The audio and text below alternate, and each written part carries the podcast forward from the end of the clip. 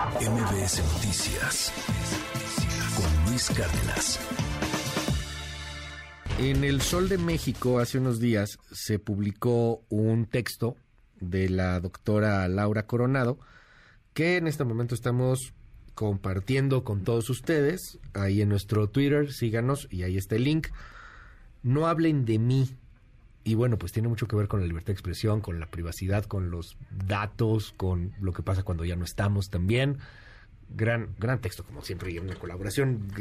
Doctora Laura Coronado, qué gusto verte. ¿Cómo estás? Mil gracias, feliz de estar por este viernes de Cultura Digital. Gracias por el comercial. No, hombre, está, está muy bueno el texto. Muchas gracias. Eh, alábate, pollo, que no tienes que te guisen, ¿no? No, bueno. quedó bonito.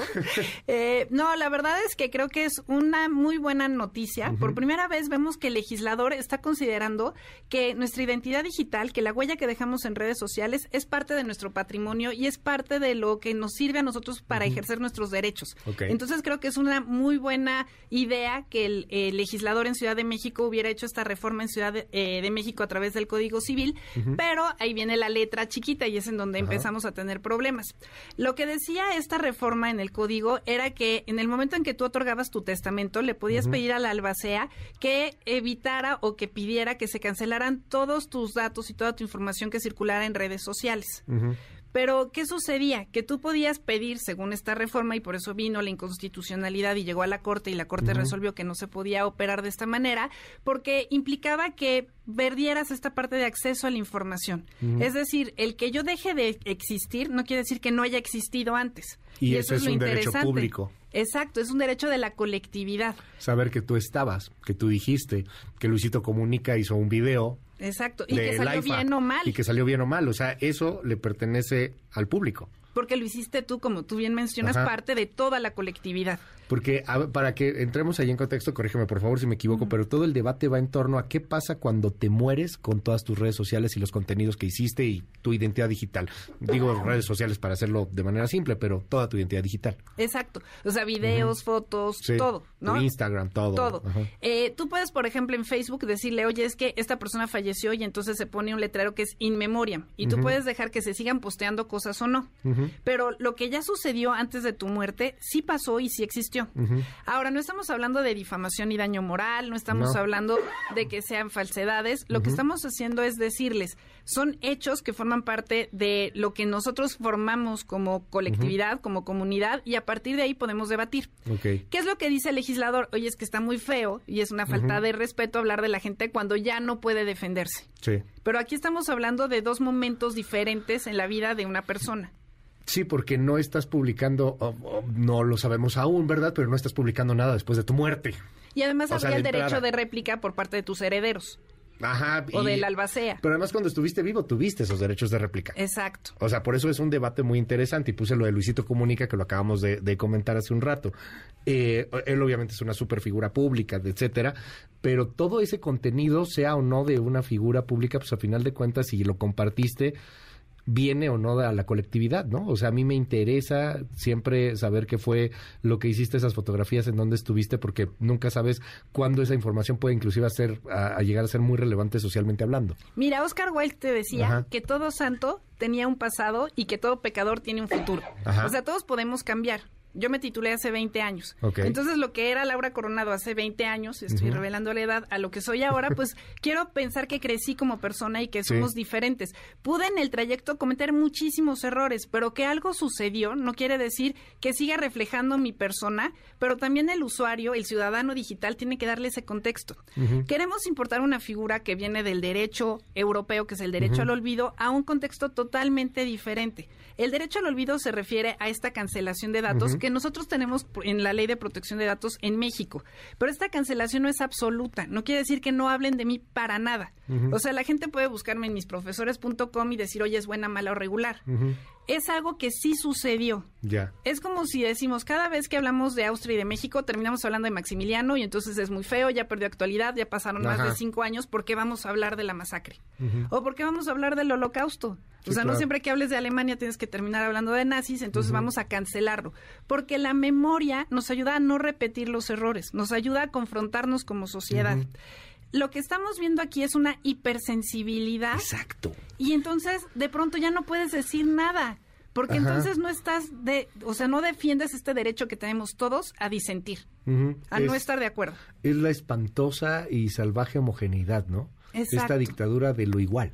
Pero nos venden que es una cuestión personal, no sé si me explico. Sí. O sea, es un servicio Emocional. personalizado, pero en realidad nos hace a todos igualitos, nos hace uniformes. Sí, claro, y, y es, a mí me parece muy peligroso porque lo hemos platicado, inclusive este debate del derecho al olvido.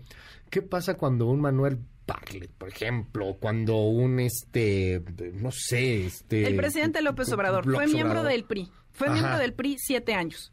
Perdió vigencia, perdió actualidad, aprendió, no aprendió, sigue siendo la misma persona. Pues eso lo tendremos que valorar nosotros con sus acciones. Así es. Pero que fue miembro del PRI, lo fue. Ujú. Y que si votó o no votó por Salinas y todo lo que viene alrededor, nosotros lo podríamos investigar si Exacto. queremos, si tiene actualidad, si tiene relevancia, si tiene interés Pero no lo puedes noticioso. borrar. Pero sucedió. Ajá, porque no puedes No- simplemente borrarlo. No ya. puedo difamar, Claro. no puedo decir que actuaste de una manera cuando no fue así, porque eso es una falsedad.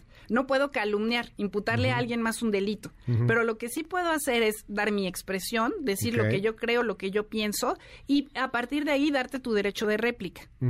¿Qué es lo que estamos buscando aquí? El que efectivamente nosotros podamos resistir hasta cierto punto, con ciertos límites, los golpeteos que tiene una colectividad.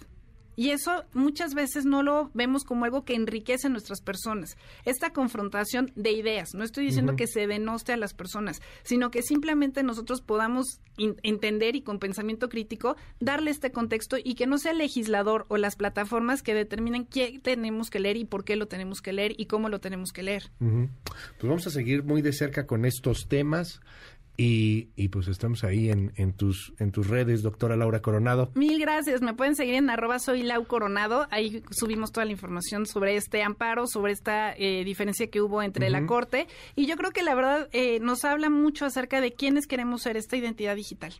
Muchísimas gracias. Oye, de tanto estar invocando a Elon Musk, mira, ya llegó.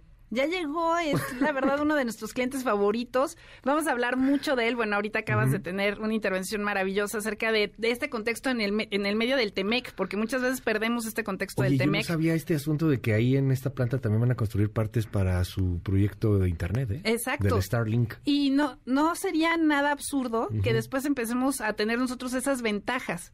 Eh, Sí. En realidad yo creo que no es solamente que se establezca la planta, sino todo lo que viene alrededor. Claro. Las nuevas profesiones que vamos a necesitar, toda la derrama no solamente para los regios, también para mis amigos de Saltillo, a quienes les mando un abrazo. O sea, todo lo que viene alrededor y voltear a ver una industria limpia.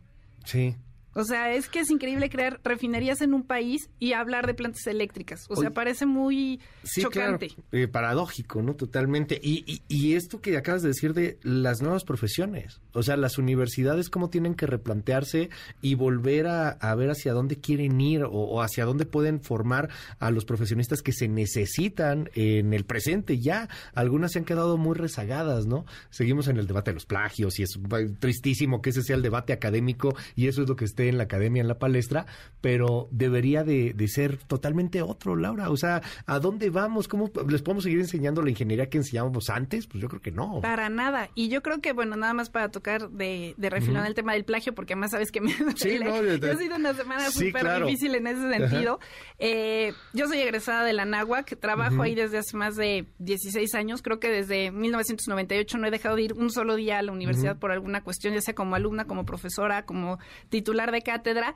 Eh, Tus las clases son una exquisitez. Mil gracias. Lo digo de verdad, de tener oportunidad a la que me has invitado. Este, es una exquisitez y, y se nota con tus alumnos, además. Es, Muy es una institución más grande que las personas que lo formamos, Sí. pero creo que a nivel general, no solamente la UNAM, la NAWAC o cualquier otra institución, fue una sacudida, una sacudida en el sentido de que no podemos simular. México es un país en donde hacemos como que investigamos, hacemos como que leemos, hacemos como que Sí. citamos a los demás. Nos tenemos que tomar las cosas con más seriedad.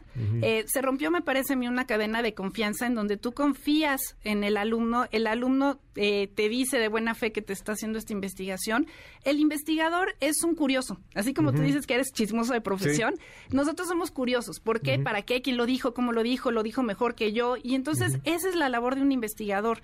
Lamentablemente no los mejores profesionistas son los académicos de planta en muchas ocasiones, no solamente en la UNAM, no solamente en la NAWAC, y creo que es una sacudida, precisamente en aras de darles más herramientas a los alumnos. Es preguntarle a las empresas y a los alumnos qué es lo que necesitas. No hay nada más triste que salir de derecho y tener el síndrome del hoja en blanco y decir, ¿cómo empiezo a redactar un contrato? Porque nadie te explicó. Y eso es lo que realmente tendrías que saber.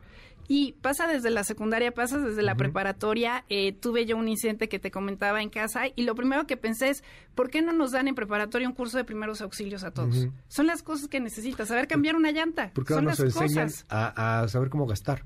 Exacto, O sea, educación eso no lo financiera. sabemos. Educación financiera no está, ¿no? Y ahí, pues, ¿Cómo funciona una muy tarjeta de crédito? Sí, claro, Eso es lo que tendríamos checar. que ver en la academia y esta sacudida espero que nos dé muchas lecciones a todos. Ojalá que sí. Gracias, doctora. Son, te seguimos en tu red. En ¿no? Arroba soy Lau Coronado, mil gracias. MBS Noticias con Luis Cárdenas.